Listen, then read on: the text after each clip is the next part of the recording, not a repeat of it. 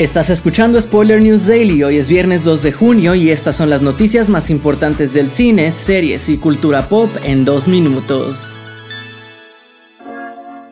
Se ha revelado que Steven Yeun, a quien conoces como Glenn en The Walking Dead, ha sido fichado para ser el poderosísimo Sentry en la próxima cinta de Marvel, The Thunderbolts. El actor reveló que esto fue gracias a su conexión con el director Jake Schreier, con quien trabajó en Bronca, la reciente serie de Netflix, que cuando el director consiguió el proyecto de Marvel no dudó en buscarle un personaje para volver a trabajar juntos. El personaje de Bob Reynolds, alias The Sentry, similar a Superman, define sus poderes como mil soles explotando, pero a pesar de que es una gran persona con ganas de ayudar a la humanidad, su salud mental no es buena, pues padece de depresión, ansiedad, personalidad múltiple y agorafobia, lo que provoca que a veces su alter ego, The Void, se haga presente para causar caos en el universo.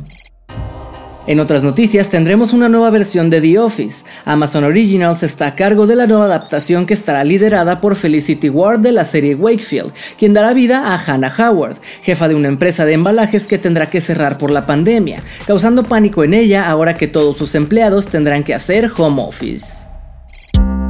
Cerramos con la noticia de que Dwayne Johnson está listo para volver como Luke Hobbs en la próxima cinta de Rápido y Furioso que llevará por título el apellido del personaje, Hobbs. De acuerdo a los nuevos informes, esta cinta servirá como conexión entre Fast 10 y Fast 10 Parte 2 y será escrita por Chris Morgan, veterano de la franquicia. Johnson mencionó que ha resuelto sus problemas con Vin Diesel y que juntos quieren hacer nuevas cintas que hagan felices a los fans. Esto ha sido todo por hoy. Recuerda seguir este podcast donde sea que lo estés escuchando para enterarte de cada nuevo episodio.